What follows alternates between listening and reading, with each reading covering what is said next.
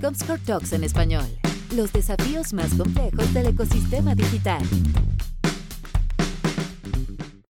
Bienvenidos amigos a un nuevo episodio de Comscore Talks, los desafíos más complejos, más difíciles del ecosistema digital. Ya llevamos, este creo que es el episodio número 18, chicos, así que realmente hemos hablado con un montón de gente hiper valiosa que aporta la industria justamente dentro de, México, por la importancia que tiene a nivel global dentro de, la participación automotriz, creo que este segmento da que hablar sin ninguna duda. Hoy día tenemos una invitada de lujo. Por si acaso, como siempre, tengo que presentarme. Mi nombre es Iván Marchant. Yo soy vicepresidente para Comscore en la parte norte de Latinoamérica, Colombia, Perú, Centroamérica, México. Y hoy charlaré con Alexandra Martínez Cairo, directora de marketing de Renault México. ¿Cómo estás, Alexandra?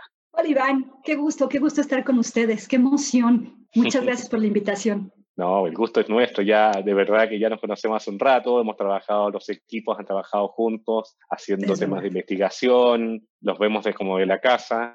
Ambos creemos que también en digital hay que hacer organización, trabajo, mucho, y creemos que sí hay opción de hacer negocios para el beneficio tanto de las personas que trabajan ahí como de los mexicanos en, en su totalidad. Así que los admiro mucho al equipo que ustedes tienen en Renault, en la calidad humana, etcétera. Nos encanta trabajar como con, con ustedes, así que también es un spoiler ladrero, simplemente que seguimos trabajando juntos a pesar de la pandemia y creo que eso siempre se valoriza, ¿no? Y le agradecemos la confianza. Pero no quiero hablar de mí, hay que hablar de ti. Primero, bueno, esto lo escucha toda la gente de Latinoamérica, así, no solamente en México. Entonces, Para que no me sienta presionada. Todos latinos. Yo soy, tú sabes que yo nací en Chile, viví, en Perú, acá en México y llevo como 12 años, así que tengo mm. el gusto de conocer bastante de la TAM. Pero es bueno que te conozcan a ti, que conozcan un poco de la persona y después quizás cuéntanos un poco de tu misión dentro de Reno. ¿Va?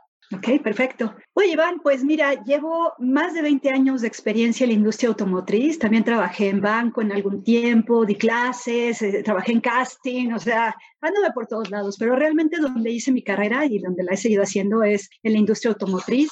Tuve eh, o he participado en diversas áreas como marketing, gerencia de marca, publicidad, marketing digital, eh, ingeniería de red, tanto en marcas de volumen como en marcas de lujo. Y desde 2017 tengo el honor de incorporarme a Renault. Allí estoy a cargo de las áreas de logística y distribución, gerencia de marca, marketing digital, publicidad, estrategia de negocios, ¿no? oferta comercial y toda esta parte. Entonces, es un mundo maravilloso. Decimos que llevamos casi aceite de auto en las venas y a uno, uno le agarra el gusto a los fierros, ¿no?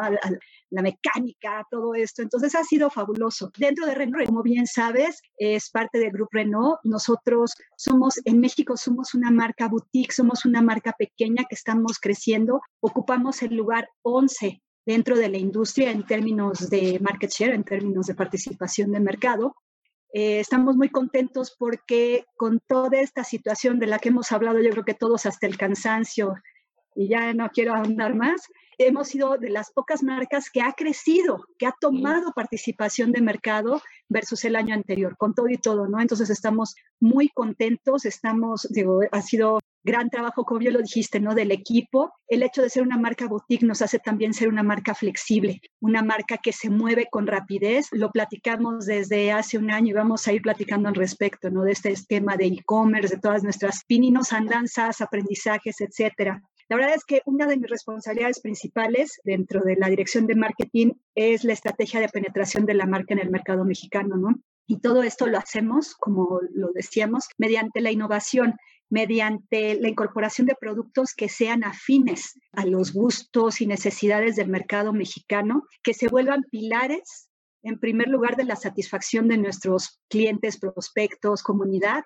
y por otro lado que se vuelvan pilares también de nuestro crecimiento y rentabilidad, ¿no? Al final del día es un negocio y qué mejor que hacerlo, pues dentro de 360, ¿no? Básicamente esa es la función. Te digo, estamos innovando y metiendo nuevos canales de comercialización y viendo qué más hacemos. Es aquí es como siempre lo digo de broma al equipo y, el, y entienden perfecto, es como hay una canción ¿no? que se llama La cosecha de mujeres. Bueno, aquí es igual. La innovación y buscar nunca se acaba. Así es. Está perfecto, Alessandra.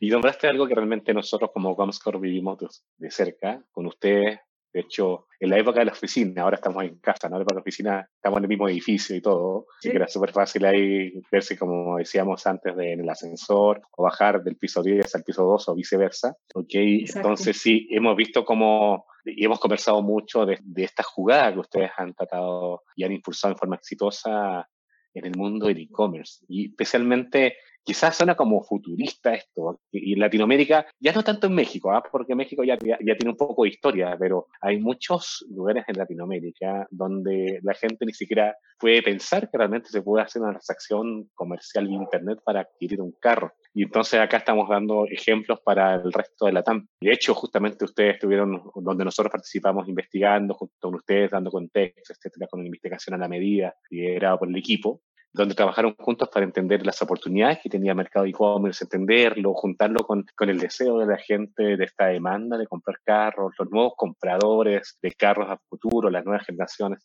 Y de hecho vendieron una buena cantidad de unidades de acuerdo de la Kiwit, ¿no? Y la Outsider, sí, justamente la Quit. Entonces, no se ve tan cercano para mucha gente en la TAM. Entonces, cuéntanos un poco cómo es la visión de e-commerce de esta empresa que, tú me que, que tiene hambre, justamente porque no está en el uno, es la empresa boutique, que está agarrando posiciones que incluso en un momento difícil hoy día de pandemia ha agarrado participación de mercado. ¿Cómo es la visión de ustedes? Cuéntame un poquito de eso. Bueno, déjame decirte que nuestros pininos, digo, hemos tenido varios intentos.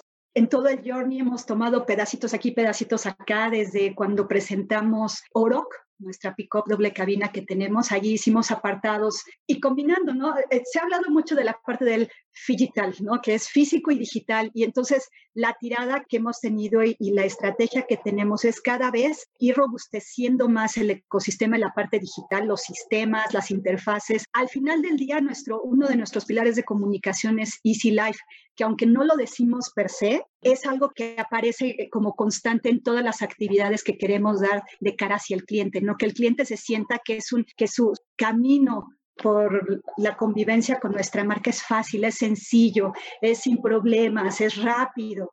Y eso nos hace que seamos más cercanos, más amables y lograr esta, interacción y este acompañamiento, ¿no? Que ahora todos buscamos y digo que con esta situación se ha estrechado más. Entonces, hemos ido buscando, nuestro parteaguas fue el año pasado con el lanzamiento efectivamente de la QUIT. En mayo del 2019 decidimos hacer un piloto, una innovación, una chispa en el lanzamiento y ofrecer esta versión dentro de nuestro esquema de e-commerce. Hicimos apartados, nada más te digo para esta versión y teníamos toda esta parte de interacción con diversos canales como correo electrónico, WhatsApp, ya interacción con un asesor, te podías meter al sitio, hacías tu pago, etcétera, etcétera. Y entonces lo que hicimos fue responder a, a, esta también nueva tendencia de que las marcas tienen que ir al usuario, ¿no? El usuario, el cliente, el prospecto no tiene tiempo de estarte buscando, tú tienes que ir a encontrarlo a donde él, él vive. Y tuvimos grandes aprendizajes y justo también con el estudio, a la hora que estuvimos trabajando juntos, revisamos los insights, nos dimos cuenta de grandes aprendizajes que tuvimos. Entre ellos fue el usar una sola interfaz, es muy bueno, el usar un solo sitio, ¿no? Y no llevar al, al cliente para todos lados, aquí, ahora, despacio, rápido. Mantener el contacto humano y lo vamos a ir, yo creo que platicando mucho de las tendencias, es todo automatizado, todo sistematizado, todo frío hasta en cierto punto, ¿no? Nosotros como parte de la estrategia hemos querido mantener este contacto humano, esta flexibilidad, lo que te decía de ser boutique es flexible, ¿no? Es, es como tú lo quieras tener. Y eso hace que tener los mejores sistemas bastante robustos, una experiencia fácil, pero también tener el contacto humano para cualquier situación que quiera el cliente en específico, ¿no? Entonces también aprendimos que es buena esta mancuerna y sabes también que aprendimos por qué limitarnos. Lo que hicimos y fue uno de los grandes aprendizajes es que dijimos, la Quit versión Outsider en color naranja. Sí, súper targeteado. Aún así vendimos 22 unidades, déjame decirte, de un vehículo completamente nuevo en el mercado, nadie lo había visto, no había pruebas de manejo, digo, había fotos, ¿no? Pero las fotos, si es un, como todos, ¿no? Si a mí me tomas en un ángulo amable, pues vaya a salir más linda y preciosa, o si no, al revés, ¿no? Entonces aquí fue un gran avance, ¿no? Porque dio la gente, y eso es algo súper importante en estos aspectos de e-commerce, la confianza. La confianza, y yo creo que eso es lo que hace que unos países estemos más avanzados que otros, el poder inyectar esta confianza al cliente de estoy dejando mis datos y deja de tus datos, estoy dejando mi tarjeta de crédito o estoy depositando. Ahí es donde podríamos decir que se dividen los hombres de los niños, ¿no? Es, es un salto de fe. Entonces aquí lo que vimos, te digo, fue grandes resultados, pero lo acotamos tanto que los comentarios de la gente eran, oigan, pero no me pueden vender un rojo, oigan, pero no me pueden vender la versión icónica, oigan, pero yo quiero la... Entonces también dijimos, bueno, ¿por qué en este aspecto de Easy Life no lo limites tú solito, no? Entonces digo, grandes aprendizajes y ustedes como socios de negocio y como tutores en esta parte, de verdad que sí, nos ayudó muchísimo. Y entonces, pues vino la siguiente parte. Y a partir de toda esta situación en abril, ya traíamos, así como hacemos un cycle plan de vehículos, ¿no? La industria automotriz no se decide qué se va a lanzar en 10 minutos, ¿no? no ves así como el menú y dices, mm, quiero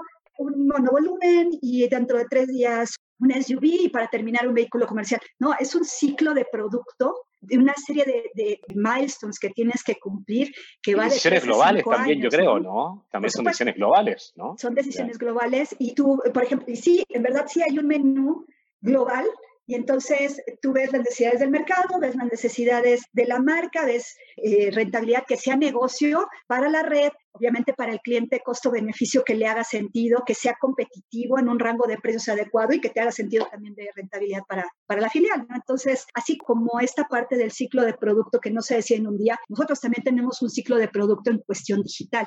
Entonces, con todo este aprendizaje, ya teníamos en puerta el lanzamiento de e-commerce y lo único que sucedió con esta situación de emergencia global fue que sirvió como catalizador, ¿no? Ya estábamos ya con sistemas, enchufes, interfaz, contact center, equipo, red comprometida y lo único que hicimos fue decir, ¿saben qué muchachos? O enchufamos o enchufamos. Adelante. Entonces hemos hecho, eh, te digo, adecuaciones que nos han servido para poder llegar al punto que vamos a llegar ahora, que a partir de el 9 de noviembre, 10 de noviembre, vamos a lanzar un nuevo e-commerce vitaminado, mineralizado, con toda la pila y con todos los aprendizajes y mejoras para beneficio de nuestros clientes, ¿no? Entonces, pues estamos súper contentos. Oye, Alexandra, aquí yo, yo digo que, bueno, hay mucha gente, ¿eh?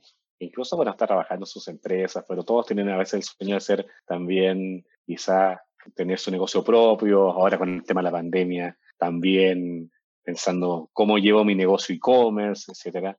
O sea, quizás tener un e-commerce de venta de artefactos electrónicos suena, ah, ya, bueno, compro, almaceno, busco mis partners, mi sistema de pago, etcétera, o me pongo dentro de un marketplace que también uso, uso alguien, ¿no? En el caso de ustedes, bueno, es un e-commerce de, carros, donde realmente tú dijiste una palabra que me encanta, la confianza, que quizás acá en los últimos cinco años en México la confianza en e-commerce ha crecido de una manera brutal, simplemente porque también hay llegado competidores que creo internacionales que hay que reconocer que también nos han levantado el pelo y nos han obligado a tener cierto estándar para poder competir o si no simplemente queda afuera. ¿Qué fue lo más difícil, difícil de crear un e-commerce. Y ahora, insisto, usted es un e-commerce de carros, ¿no? Pensemos en la primera experiencia, ¿ok? ¿Cuál fue lo más difícil de crear esa primera experiencia? Después vamos a la segunda experiencia que estamos viviendo ahora. ¿Qué fue lo que más costó y lo que realmente te movió más, lo que te emocionó más? Uy, bueno, una de las cosas más complicadas otra vez, el buy-in, el que los inversionistas, la red, el mismo cliente, el equipo, creamos en el proyecto, ¿no? Esa es una de las cosas, es un intangible, pero es poderosísimo para que la gente nos movamos en, persecución del objetivo, ¿no? Entonces, una vez que logramos el buy-in, que, y también, ¿sabes qué? La conceptualización per se, porque como bien lo dijiste, ¿no? De repente se ve como de los supersónicos o se ve así de, futurista, ¿no? De, iRobot, por ejemplo. No, o sea, es, es adecuarse, es ver la necesidad y también, te digo, lograr embonar otra vez lo digital con lo físico. Sí es mucho más complicado también el transmitir a un prospecto el que compre un auto por medio de una pantalla, ¿no? Y de un teclado. Porque, sin verlo, ¿ah? Como el Quid. Por supuesto, te digo, como te decía con Quid, la Quid nadie la conocía, o sea, no estaba en México, no estaba disponible. Generalmente el proceso de compra de un vehículo, el tradicional, ¿no? El de hace algunos años, y aún ahora es voy a verlo. Bueno, ahora es, me informo, veo este, blogs, opiniones, el sitio del, de la marca, etcétera, ¿no? Los, periodistas especializados, hasta influencers. Pero quiero ir a verlo, quiero ir a tocarlo. Dicen que si pudiéramos envasar el olor del auto nuevo, no seríamos millonarios. De verdad, es una experiencia fantástica, ¿no? Ahora sí. Es impresionante. Wow, es impresionante. Y además es, bueno, dicen que es la segunda compra más eh, ruda o más onerosa para una persona. Yo creo que es la tercera. La primera es casarte, la segunda es la casa y la tercera es el coche, ¿no?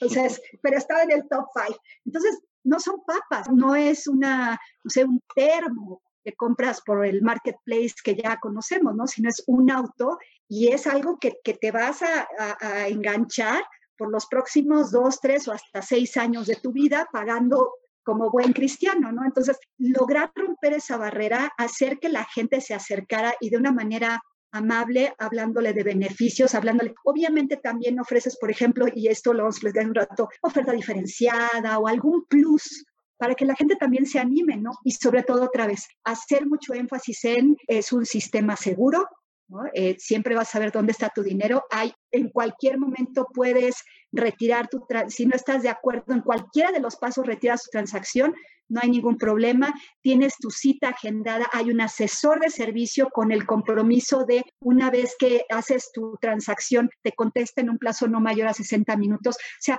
varios puntos de toque que te hacen sentir seguro, ¿no? Entonces, lograr todo este camino, visualizarlo, entenderlo, yo creo que también fue una de las piedras angulares de toda esta experiencia, ¿no? Que ha sido fantástica y muy diferente. Oye, y la, hablaste un poquito de eso, pero quizás a ustedes les toca más difícil como corporativo. En este caso, bueno, vienen con la marca, Renault, de afuera, francés, etcétera pero también acá tiene sus socios que son los dealers, ¿no? Y bueno, claro. cientos de dealers que están a, nivel nacional que tienen que subirlo a este carro, ¿ok? Para que crean en él, para que tengan confianza de por qué esta persona va a ir a este dealer y no al otro, con reglas de decisión X. Y aparte convencer también al mercado a, los, a, estos compradores, el año pasado tenemos de Quit, que compraron un auto sin conocer lo que no existía, ¿ok? Y lo estaban lanzando en un solo color, pero también convencer a la otra gente para que me digan, oye, estamos haciendo esto y va a llegar la gente a comprarte con este proceso. ¿Qué fue más difícil? ¿Es la parte interna o la parte, digamos, de clientes? Híjole, yo creo que entre todos, ¿sabes por qué, Iván? Porque también tienes que posicionar, o sea, imagínate, es un lanzamiento, entonces estás posicionando, somos el lugar 11 en el mercado, eso quiere decir que aunque tenemos una awareness del 98-99%, digo, todavía tenemos ahí gente que no nos conoce o que no conoce nuestros autos o que no nos ha considerado como parte de, de su proceso de compra, etcétera, etcétera. Entonces tienes que posicionar tu marca madre, tienes que posicionar el lanzamiento del vehículo, tienes que posicionar las características que lo, lo, diferencian de otros vehículos de su categoría y además tienes que posicionar el canal. Y eso en un plazo de cinco segundos o menos, porque tú sabes que nuestro span de atención cada vez se hace más pequeño, ¿no? Entonces, exacto, es nada. Si no lo cachas al prospecto de prácticamente de inmediato, adiós. Next. Entonces, esa parte es sumamente complicada, ¿no? El poder dar el mensaje de todas estas características tipo trabalenguas, ¿no? Y que sea lo suficientemente eh, relevante, memorable, apetecible para que digan, ok, a ver, muéstrame más, clic. Entonces, esa parte fue muy complicada porque además, tú sabes, los recursos son finitos, ¿no? El, budget de lanzamiento no es que estés nadando en dinero y aunque nades, tienes que ser muy específico y, y, todo está medido, ¿no? Entonces, esa parte fue complicada, el, el compaginar todo esto. ¿Sabes qué? Afortunadamente, la red es una red bien entrona. Nuestra red de dealers es una red muy entrona. Tenemos una magnífica relación con ellos, afortunadamente, porque tú sabes que es, es un matrimonio bien o mal avenido, ¿no? Y estamos de por vida juntos, de la mano todos. Entonces, qué mejor que llevarnos bien. Entonces, ellos traen ideas frescas, quieren experimentar y eso es la gran ventaja otra vez de ser una marca eh, boutique, ¿no? Que podemos experimentar y que los dealers están muy dispuestos. Entonces, yo te diría que fue más el centrarnos, el, el armar toda la estrategia, el ver hacer un modelo, porque también aquí son nuestros franquiciatarios, ¿no? Son nuestros dealers, pero son hombres de negocio. Entonces también tienes que llegar con un Tiene que ser negocio.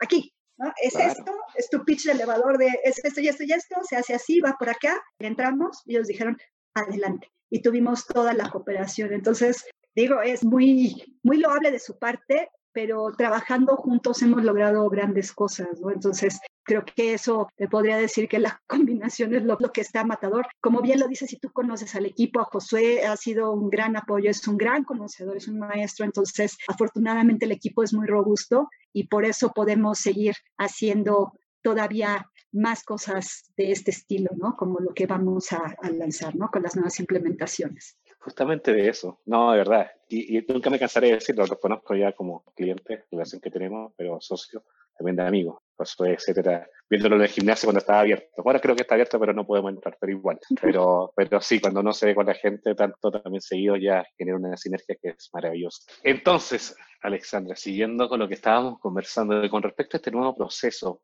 hubo un momento igual de muchos aprendizajes con respecto a lo que pasó el año pasado, con las las unidades que vendieron, de un solo color, etcétera. Yo sí que hicieron todo en casa, ahí yo veía a José todo preocupado todos los días, llamadas, digamos, gente también a nivel regional, etcétera, pero nosotros vimos, fuimos testigos como Comscore del éxito con esa edición limitada y todo, con esa prueba, con ese piloto. Obviamente ahora los aventó a hacer algo más grande. ¿Qué verías tú como aprendizaje de ese proceso que están aplicando ahora en esta nueva etapa que ya vamos a hablar de ella? ¿Cuáles fueron los principales insights que sacaste? En primer lugar es abrirlo, abrir a todas nuestras líneas todas nuestras versiones, no toda la gama que esté disponible.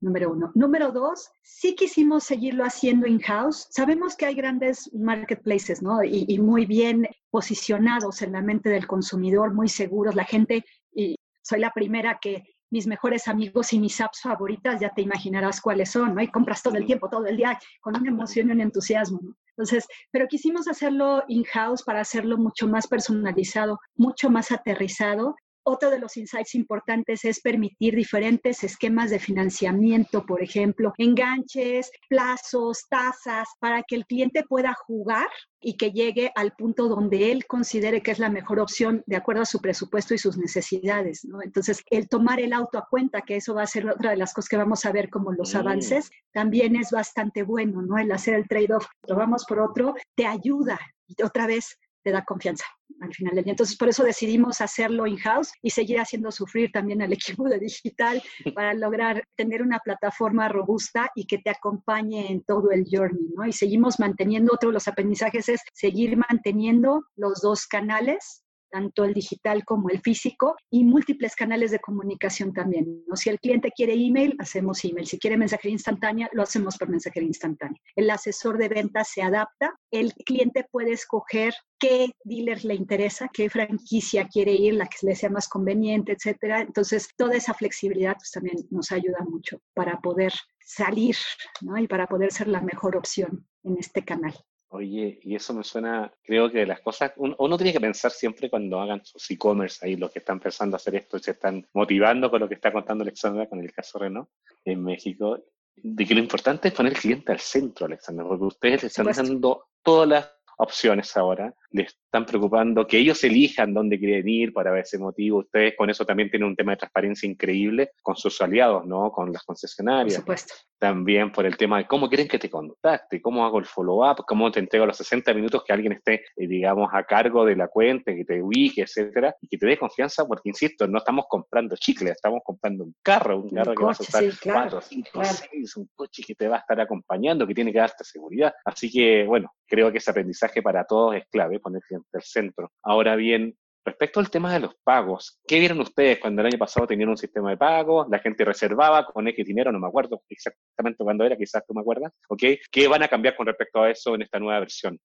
En esta nueva versión estamos siendo socios de Mercado Pago, que es una gran ventaja porque eso también, otra vez, te da seguridad, te da confianza, la gente lo conoce, no, la gente no pone su tarjeta de crédito, ¿no? Que es así como que pídeme que te diga cuántos años tengo, pero no me pidas que te dé los números de mi tarjeta, ¿no? Por tremendo. Entonces, el aliarnos con Mercado Pago nos permite muchas ventajas. En primer lugar, toda la red, el 100% de nuestra red ya tiene sus cuentas en Mercado Pago. El cliente va a depositar un anticipo o un apartado de dos mil pesos, no lo descapitaliza, ese dinero pasa de inmediato a la cuenta del dealer que el cliente eligió y entonces partiendo de la base que el cliente escoge, ¿sabes qué? Quiero una Capture roja, versión Iconic, ya, partiendo de esa base, entonces el dealer puede apartar ese vehículo de su inventario o puede solicitarlo o puede intercambiarlo con otro dealer que lo tenga y eso también te da la confianza que vas a tener el vehículo que tú solicitaste en el dealer que tú solicitaste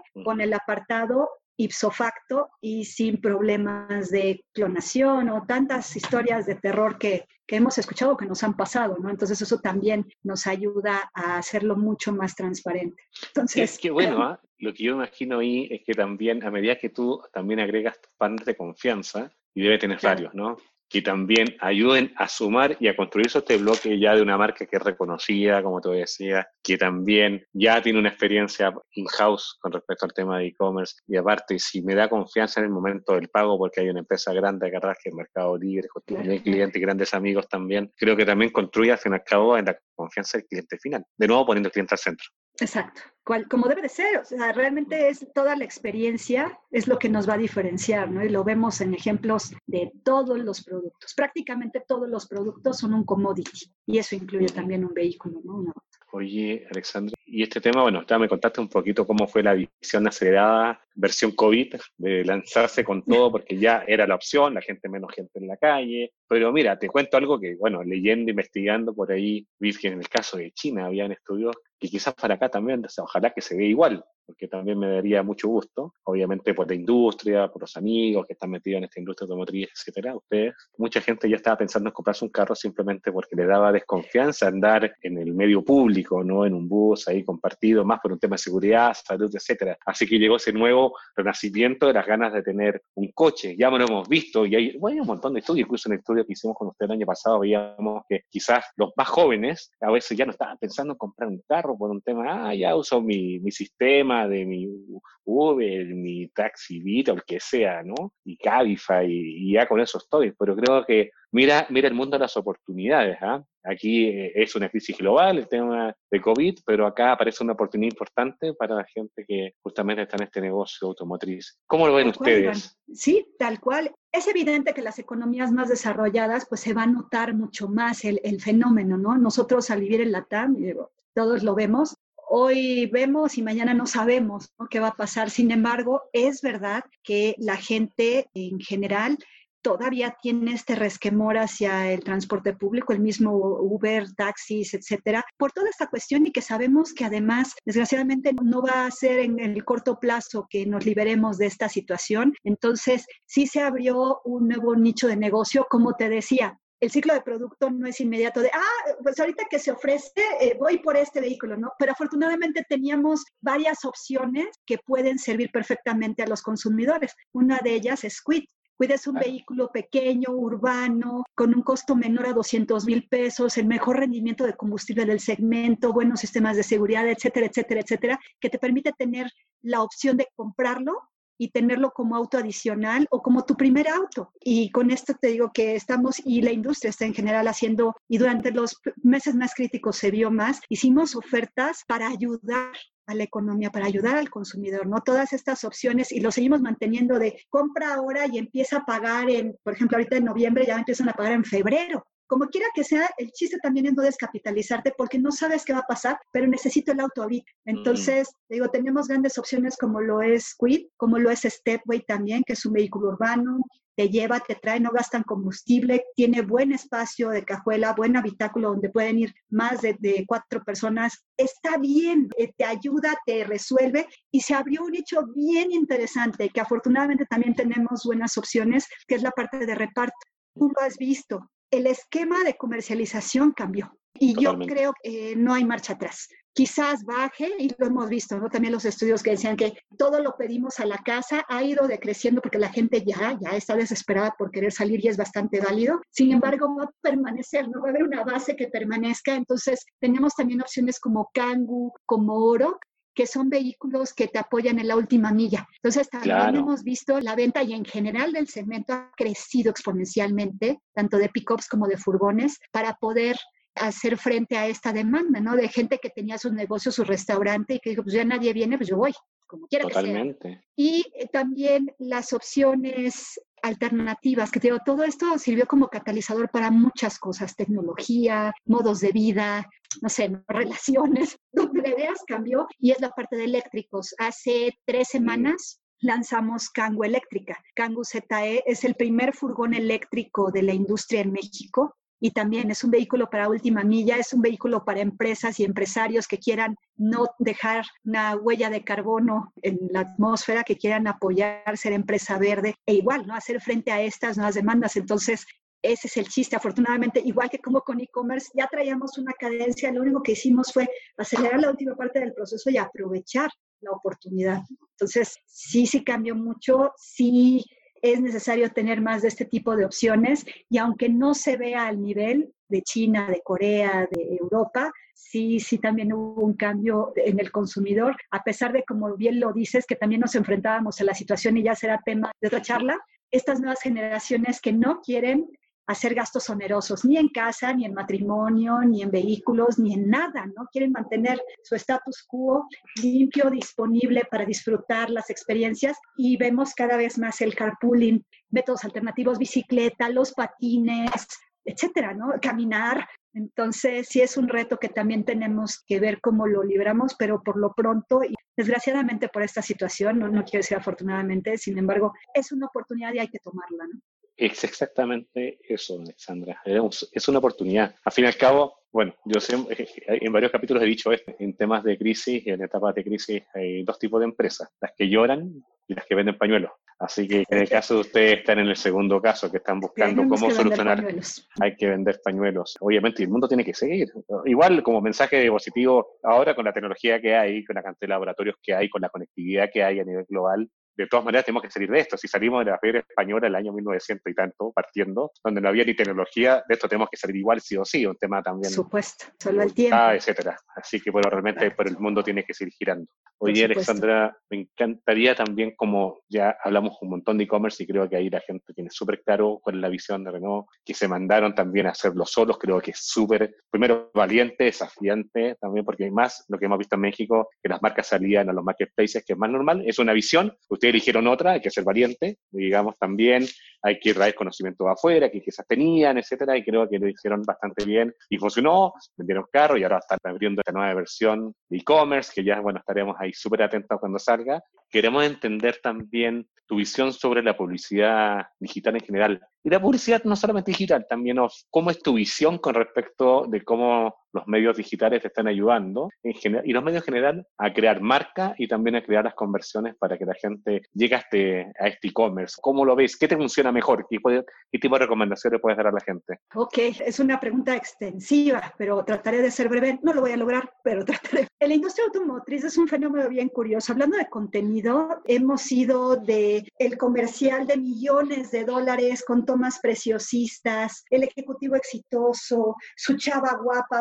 lado, el símbolo de estatus que era el auto, ¿sabes? A irnos a un esquema con los años mucho más racional, hablando de características, sistemas de seguridad, cuántos caballos, cuánto torque, el rendimiento de combustible combinado, eh, ciudad, campo, y también pasando por un, eh, obviamente con la parte aspiracional, que digo es parte fundamental de la publicidad, ¿no? Reflejas un target de comunicación aspiracional, ese halo fantástico, y también pasando por el estilo de vida, ¿no? Digo, estoy hablando de, de contenido, ligándolo con los medios, yo no te podría decir ni tampoco recomendaría, dependiendo del giro, pero en el caso específico de automotriz, no creo que funcione una estrategia 100% digital, tampoco creo que funcione al 100% una estrategia puramente offline y menos con todo lo que estamos viviendo. Tiene que ser un esquema 360, sí darle un buen peso ponderado. Antes era así como cuando hacías tu presupuesto del año en, en market, de, de fijos, ¿no? De gastos fijos, decías, ok, bueno, tele este, espectaculares, cine, hay digital y hasta te, la misma, el corporativo global te decía, por lo menos en un guideline, ¿no? Por lo menos tiene que ser X porcentaje en digital y todo eso. Bueno, está bien, pues, pues quítenle tres comerciales acá a la tele. Estoy hablando hace 15 años, ¿no? Entonces, ya, ya llovió, ya pasó la vida, ya cambió y ahora te podría decir que ya casi estamos a un punto de si no 50-50, 40-60, porque ya también nos dimos cuenta que la publicidad digital tiene grandes ventajas, ¿no? Todo es medible, todo es cuantificable, tienes objetivos para todo, puedes ir viendo cómo se convierten, eres capaz, por decirte, hace 15 años lo importante era el banner, no, déjame un paso atrás, lo importante era hacer digital. Claro. Y el presidente de la compañía, tu director, la red, te decían, es que hay que meterle a digital. Nadie sabía para qué. Nadie sabía por qué, nadie sabía bien a bien cómo capitalizarlo, pero todos decían, es la vanguardia, es la moda, es la onda digital. Y eran poner banners, Dale clic, te llevaba al sitio y allí, pues allí buscabas o etcétera, ¿no? O era banner genérico, te llevaba al homepage y allí tenía que empezar a navegar el, prospecto. O conoce la nueva bla, igual, ¿no? Nada más una serie de fotos preciosistas y ahí se acababa toda la, no había interacción, era simplemente, tu interacción era darle clic y sentarte a leer, ¿no? Nadie, no había del otro lado ninguna interacción, ¿no? Y todo se medía por clics, todo se medía por visitantes, todo se medía, en caso de redes sociales, se medía por cuántos likes. Inclusive había marcas que regalaban cosas con tal de tener más followers, ¿no? te doy una camiseta si me sigues. Y así empezamos, ¿no? Y ha habido transformación majestuosa en la parte digital. Entonces, te digo, es imprescindible es mucho más cuantificable, hay mucho menos desperdicio, eres capaz de targetear. Con todas estas nuevas tecnologías, eres capaz de, desde Programmatics, DMP, eres capaz de buscar la audiencia correcta, darle el mensaje correcto en el, en momento correcto, evitar desperdicio, desperdicio entiéndase eh, tu inversión, ¿no? que te reditúe, y ahora que me tiene maravillada, que puedes rastrear desde que el prospecto se interesó hasta que convirtió y te compró. Lo cual antes era impensable, ¿no? Hace cinco años era impensable porque había tantos sistemas, sistemas eh, metidos allí que no necesariamente estaban interconectados que no lo podías hacer, ¿no? La publicidad digital te permite que te vean, que te conozcan, pero también permite que tú veas y tú conozcas a tu usuario es maravilloso. Sabes quién es, qué le gusta, qué busca, si le gustan las fresas con crema, cuántos hijos. Sabes un mundo de información y que puedes transformarla no solamente para comunicación, sino también para tu ciclo de producto, para qué producto, qué servicio, qué valores agregados debes de ofrecer. Entonces es una maravilla. Sin embargo, creo también, como te decía, que tú debes otra vez, el cliente es el centro de todo lo que hacemos, así debe de ser, se nos olvida, ¿no? Siempre dice, el cliente es, el centro de nuestras acciones, todos los puntos de contacto con el cliente debemos reforzarlos, y ahí estás como periquito, ¿no? A la hora de la hora se te olvida y, y empiezas a hacer cosas y tienes que regresar al punto de origen. Entonces, en este caso, también tenemos que otra vez, estar donde el cliente está, ya sea, y ahora con las multipantallas es sensacional, porque no es nada más digital. Yo a mí me pasa, y mira que a mis 80 años, viendo una serie en, Netflix o en Prime Video o en lo que me digas, y al mismo tiempo estoy buscando cómo se llama el actor o la actriz, dónde ha salido, y estoy viendo en el teléfono también cuando te dicen, hay preguntas a la audiencia. O sea, estás con, con el iPad, con el celular, viendo la pantalla principal e interactuando todo el tiempo, no, votando. ¿Qué quieren que haga? Esto o esto, y tú allí votas. Es increíble, ¿no? Entonces, creo que por eso tenemos que estar en todos los puntos de comunicación con los pesos ponderados específicos, pero para estar siempre presente. Y evidentemente aquí tiene mucho que ver que el mensaje sea relevante. Podrás gastar millones y trillones de euros en comunicación, pero si no eres relevante, si no le das al eh, prospecto el mensaje adecuado, lo que quiere escuchar, lo que necesita de ti, olvídalo. O sea, es igual que le pongas dinero en todos lados, tu retorno no va a ser el esperado, ¿no? Eso es lo que te podría decir. Espero haber contestado, no, me extendí. Me, me, encantó, me encantó porque, a ver, yo a pesar que, bueno, he, trabajado como 15 años en digital, especialmente en medición, ¿no? De las cosas que tuve que desaprender justamente era, siempre eh, estuvimos, especialmente cuando el digital era más chico, ¿no? Defender a capa y espada el mundo digital, porque era mejor, pero te das cuenta que al fin y al cabo el consumidor final, un consumidor de leche, un consumidor de carro, un consumidor de lo que sea, es una persona no online, o sea, no está pensando en este momento, ahora estoy en digital, ah, me voy a cambiar, ahora me voy offline, me voy aquí al otro lado y salto. No, es todo natural. Y hay un meshing, como tú dices, que uno puede estar viendo televisión, tu programa, pero también ahí está escribiendo temas, conversando con amigos al mismo tiempo. Hay, cada vez tenemos más acciones que son paralelas, entonces realmente hay que estar y, entender dónde la gente está y la relevancia que tú dices es clave. Hay una cantidad de competencia por estar en la mente del consumidor. Brutal. Sí, y ahí... Y no solo compites con automotriz, ¿no? Compites con todo. todo. Porque exacto, la atención es una, tu span de atención es mínimo y yo me doy cuenta y creo que la mayoría somos así, estoy viendo, ay, vi un anillo, me meto al sitio, pero entonces, o estoy en Instagram, ¿no? Y, ay, está padre este anillo, me meto, entonces ya estoy buscando que me gusta del tamaño y de repente veo que ya vi un comercial de una chamarra, ahora voy a ver la chamarra, pero ya me están hablando y entonces me voy a meter, ¿quién es este actor? adiós, y así estás, ¿no? De brincando como loco en todos lados, entonces sí necesitas de verdad tener el mensaje y eso es un arte y el que lo logra es el exitoso, ¿no? De, de poder dar ese mensaje en poco tiempo, relevante y específico.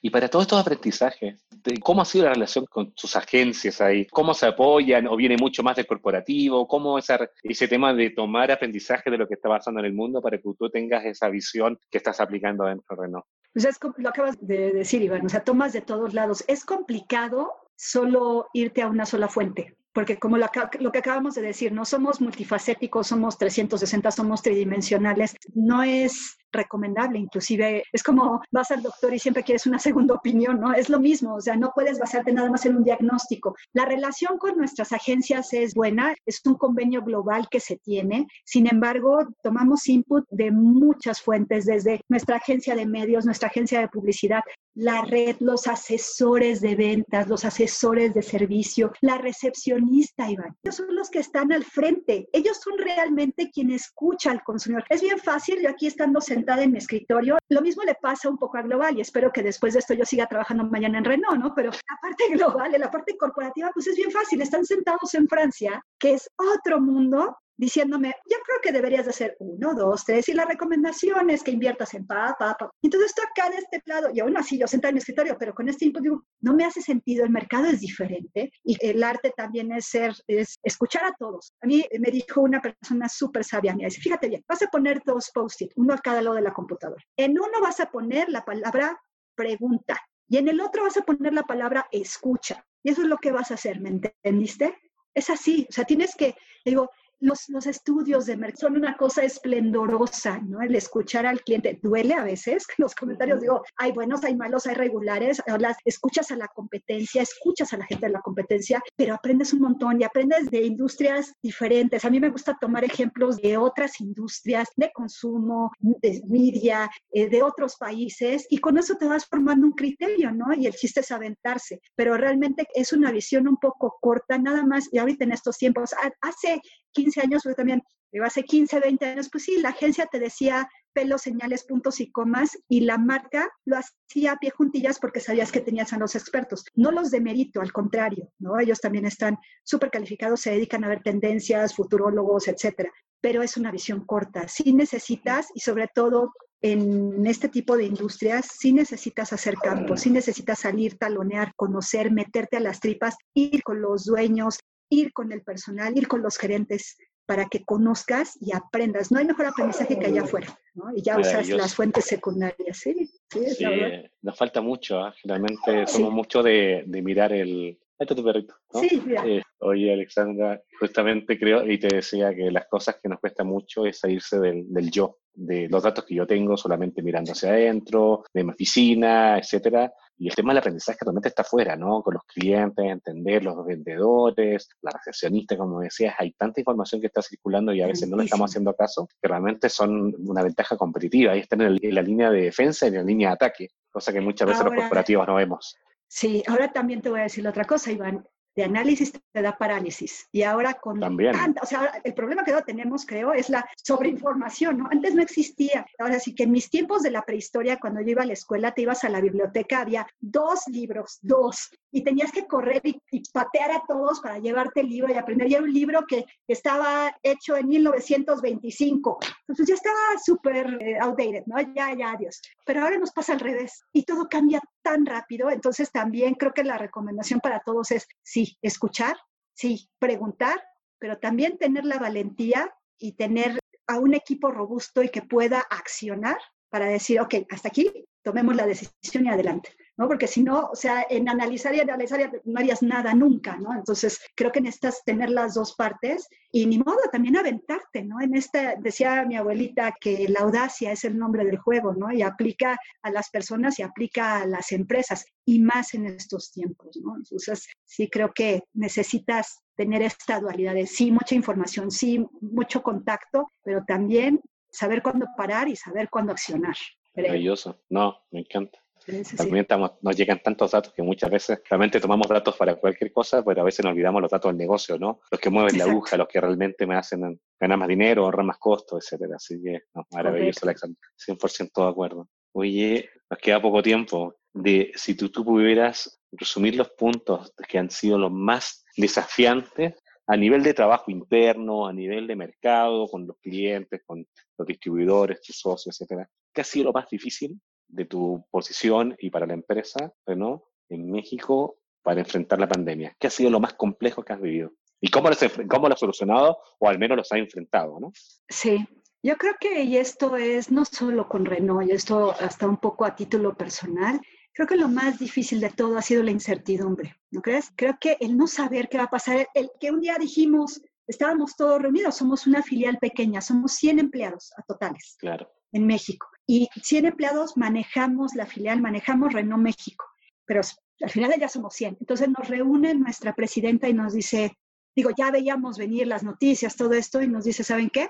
Para efectos de cuidarnos todos, para efectos de toda esta situación, vámonos a nuestras casas. Desde mañana empezamos a trabajar. Afortunadamente teníamos los sistemas, los equipos, la capacidad de, poder hacerlo, ¿no? Que es una gran fortuna y, yo agradezco a título igual personal a Renault que nos hayan dado esta facilidad, ¿no? También hubo muchas empresas que no pudieron hacerlo y nosotros, afortunadamente por estar bien interconectados, lo pudimos hacer. Pero nos fuimos a nuestra casa y Magda nos decía, y yo también le dije al equipo, serán dos, tres semanas, ¿no? Un mes máximo. No, hombre, pasaron cinco, seis, siete, como la canción del barquito, ocho, diez, veinte, y nunca regresamos. Pero ese periodo de, y ahora, o sea, como película de terror, como The Walking Dead, y de, no creer qué pasó, de dónde perdimos, ¿no? Entonces, creo que la parte más complicada, tanto como colaborador, como cliente, como humano, fue la incertidumbre. Fue el no saber hasta dónde, hasta cuándo, hasta cómo, qué va a pasar.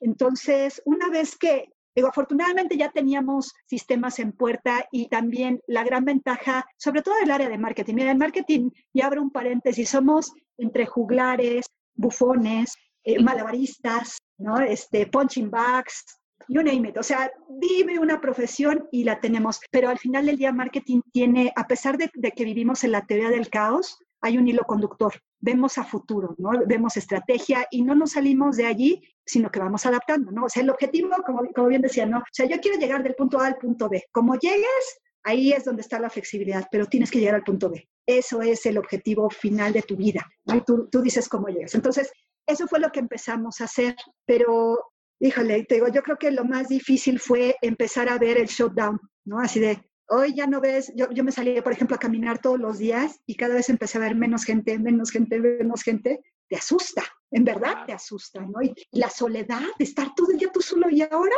para las franquicias fue igual, ¿no? Los dealers empezaron a cerrar o tener horarios diferentes o diferidos y el mismo consumidor igual, ¿no? La incertidumbre, entonces no compro y de repente, de verdad, te da miedo, o sea, es una reacción en cadena y creo que lo más difícil, y no te diría fue, sino ha sido porque pues no ha terminado. Aunque ya, lo que les decía al principio, cuando nos equivocábamos, así decía, bueno, discúlpenos, es nuestra primera pandemia, ¿no? No sabíamos cómo hacerlo. Ahora, como bien lo dijo Francia, ¿no? En, esta segundo, en este segundo confinamiento, Francia y Inglaterra, pues ya saben a lo que van y ya saben qué es lo que deben o no hacer, ¿no? Sin embargo, digo, para nosotros fue esta parte de la incertidumbre. Afortunadamente, te digo, había procesos, afortunadamente se pudieron, se pudo ayudar a la gente y se hizo en varios sentidos. El dealer empezó a ir por los autos de los clientes para hacerle sus servicios de mantenimiento. Empezamos, te digo, a dar estas ofertas de, de, te hacemos tu mantenimiento y difiere a plazos. No te preocupes, estamos todos en el mismo barco. Empezamos a tener una comunicación mucho más cercana. Por ejemplo, lo que hicimos fue bajar toda la publicidad de autos. Se acabó. Mm. No te voy a vender un coche, no está tu cabeza para esto.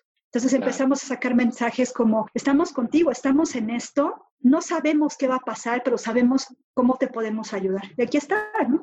Entramos a una iniciativa con Médicos Sin Fronteras, que todo nuestro parque vehicular, nosotros tenemos autos para prestarlos a medios especializados, para comerciales, eh, para entrenamiento. Entonces, prestamos todo nuestro parque vehicular a Médicos Sin Fronteras para que se pudieran desplazar a los hospitales y de regreso. Y todavía los tienen, ¿eh? Hasta diciembre lo siguen ocupando y con mucho gusto. Y ni siquiera lo das a conocer, ¿no? Porque no es el momento, o sea, no, es de humano a humano, es, sí es la marca, sí lo que me digas, pero estamos todos en el mismo barco. Entonces, pasando este tipo de cosas como que te da otra vez cierta confianza, cierta certidumbre, cierto, tómame de la mano y vamos juntos en esto, aunque no sepamos hacia dónde vamos, ¿no? Entonces, creo que esa fue la parte más complicada. Ahora te diré que ya estamos pues ya acostumbrados, ¿no? Lo que decíamos al principio de la plática, ¿no? Ya está siento raro cuando salgo, que esa es otra cosa que vamos a tener que ver cómo le damos la vuelta, ¿no? Y sobre todo las generaciones más jóvenes, cómo le van a hacer para volver a interactuar y, tener esta confianza de abrazarnos, de saludarnos, de estar juntos, ¿no? Entonces, digo, pues estamos juntos. Totalmente. Aunque estemos eh, virtualmente, pero juntos. Entonces, digo, para mí eso yo creo que fue lo más difícil. Los dealers, ¿sabes también que nos ayudó mucho? Comunicación clara y transparente con los dealers. ¿Sabes qué? Pasa esto. ¿Sabes qué? Tenemos esta situación. ¿Sabes qué? Las líneas de crédito están así. ¿Sabes qué? Las plantas pararon. No hay coches. Justamente. Llegó un momento en que ya no llegaron arribos, se cerraron los puertos, o sea, fue así como, te digo, de, de, película de horror, ¿no? Entonces, el tener también la confianza de los dealers de vamos a regresar, te voy a ayudar en tu plan piso, ¿no? En, tu, en tus créditos de mayoreo para tener tu stock de autos disponible, pues ellos también tienen su línea de crédito. Entonces, nosotros también ayudamos, entre todos armamos oferta comercial. O sea, fue, fue una labor se oye, la palabra solidaridad eh, desgraciadamente está muy trillada y muy a veces muy mal usada, pero la verdad es que fue un movimiento solidario, ¿no? Y creo que los grandes aprendizajes de esto es esta parte, más bien nuestro vicepresidente de las Américas nos también igual ellos nos han comunicado, nos han dicho y digo la verdad, así transparente de una manera neutral, pero clara. Y al final nos dijo, yo lo que creo, lo que me llevo de aprendizaje de esto es abracemos la ambigüedad. ¿No? Eh, eh, subámonos al cambio, porque es lo único que tenemos. Y yo creo que eso es el gran aprendizaje de esto, es todo cambia menos el cambio. Eso sigue. Eso va a seguir siempre, ¿no? Entonces necesitamos adaptarnos y te digo, y no luchar contra la ambigüedad, sino abrazarla e ir sorteando el camino, ¿no? Entonces, me eh, encanta creo que esa es la parte más difícil. Pero sí, este, se me hizo, esa frase la voy a recordar el resto de mi vida porque curiosamente te da tranquilidad. Totalmente. Sí, hay que adaptarse y hay que seguir nomás remando. Oye, Alexandra, quizás como último análisis y última pregunta, ¿qué es lo que más, más te emociona de este nuevo proyecto del e-commerce? Lo, que puedas contar, ¿no? Porque sé, que falta pocos días para lanzarlo, pero lo que más te emociona... Tiene la primicia, Iván, con mucho Por supuesto, por supuesto, estamos recontentos por eso. ¿Qué es lo que más te emociona? ¿Qué esperas de ello? ¿Y qué visualizas el futuro con eso? Mira, visualizamos un nuevo canal de comercialización. No es un sustituto, es un incremental. Y eso me emociona. Me emociona la madurez que empezamos a tener como compañía como red, pero también como sociedad, ¿no? El que confiemos, el que nos aventemos, el que innovemos, porque es una innovación de los dos lados, ¿no? Del lado de la, de la marca, pero también del lado del consumidor, el, apostar por ello. Entonces, esa parte me tiene sumamente emocionada. La plataforma está súper sólida. El que tenga, por ejemplo, para mí, a mí, a mí, mí vas a decir, ay, por favor, pero para mí también es un breakthrough de cómo lo hemos hecho en general las marcas. El que el cliente pueda configurar su vehículo, el que el cliente pueda configurar su plan de financiamiento, el que el cliente pueda dejar su auto a cambio y que pueda hacer estos cálculos, estas maniobras, me emociona porque entonces el cliente no tiene que salirse, no tiene que, bueno, voy a, lo dejo en un lotero, lo dejo con un coyote, lo, se lo vendo a mi primo. No, no, no, aquí todo el que en algún momento, todavía no, pero que en algún momento podamos también ponerle accesorios al vehículo, financiarlos dentro de su paquete inicial, eso me enloquece. Digo, cada quien su industria, ¿no? Pero se me hace maravilloso el que pueda traquear el journey, el que podamos darle la garantía, y eso es mucho de la parte física, el que le podamos dar la garantía como en las pizzas, ¿no? De, de 60 minutos o menos que te llame un asesor, sabiendo, porque lo que pasa muchas veces es que tú hablas a un, contact center y quiero A, B y C. Ah, sí, permítame, no es en esta área, es en el área fulana. Ok, lo transfiero, el área fulana. Dígame, ¿qué desea? Quiero A, B y C. Ah, bueno, no, se equivoca, aquí no es. Eh, siguiente ventanilla. Ajá. ¿Qué desea? Puta, ya la cuarta quieres matarlos, ¿no? O ya, ya mandaste tu email y de todas maneras no llegó. El que aquí lo pueda ver el asesor en, esos 60 minutos y decirte, ajá, sé que quieres una Coleos, ¿no? Iconic, de este color, con este interior, quieres un financiamiento con 35% de enganche, 48 meses, con esta tasa, con eso me enloquece, porque eso es hacerle la vida fácil al cliente. Entonces, digo, sonará y debe, para el cliente así debe de sonar, debe de sonar fácil.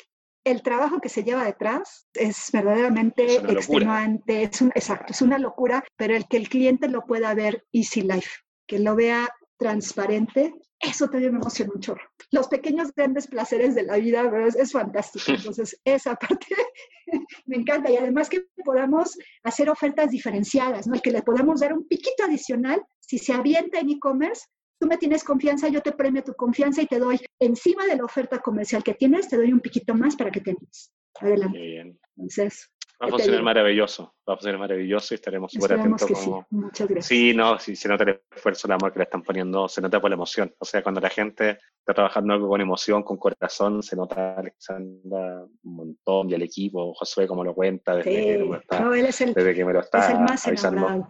Así que, se nota la emoción. Y con la gente, con la gente que le pone corazón y emoción, le sale todo bien, así que va a ser un quitazo. Gracias. Sí, muchas gracias. Oye, Alexandra, bueno, llegamos al tiempo, de verdad que demasiadas gracias, demasiadas gracias por abrirnos, bueno, tu casa, abrirnos también el espacio, contarnos de la innovación, de trabajar con nosotros también hay que agradecer la confianza de que para el tema de investigación nos hayan escogido como partner también. Si quieres, no sé, palabra de despedida para no cortarte así en seco. Pues Visiten mm. Renault MX, tenemos grandes sorpresas, tenemos vehículos de muchos segmentos, de muchas gamas, queremos seguir creciendo, queremos que la gente nos tenga otra vez. Y creo que para mí la palabra célebre de hoy es la gente nos tenga confianza. Y estamos aquí para servirlos. Nos encanta hacer cosas nuevas, nos encanta estar con ustedes de socios de negocio. Aprendemos un chorro, vamos a seguir con ustedes, no me cabe la menor duda, son una autoridad en digital y para nosotros queremos seguir aprendiendo y estar no solamente on top of mind, como siempre decimos los mercadólogos, sino en el corazón del consumidor y vamos para allá, ¿no? Mejorando la experiencia del cliente en todo lo que hacemos. Gracias, Iván. Estuve bien contenta. Otro día me vuelves a invitar. por supuesto, hace capítulo 2. Perfecto. Muchas gracias. Y bueno, Alexandra, nuevamente de corazón, muchas gracias. Gracias por compartir tanto, por la experiencia que nos compartiste. Y bueno, de nuevo a toda la gente que nos escucha en Latinoamérica. Esto fue Comsort Talks en español, los desafíos más importantes que tenemos en digital. Aquí estuvo Alexandra, estuvo Iván y bueno, nos vemos en el próximo capítulo. Alexandra, que esté muy bien. un abrazo. Un beso igual. Gracias. Gracias a todos. Chao. Gracias. Comscore Talks en español. Los desafíos más complejos del ecosistema digital.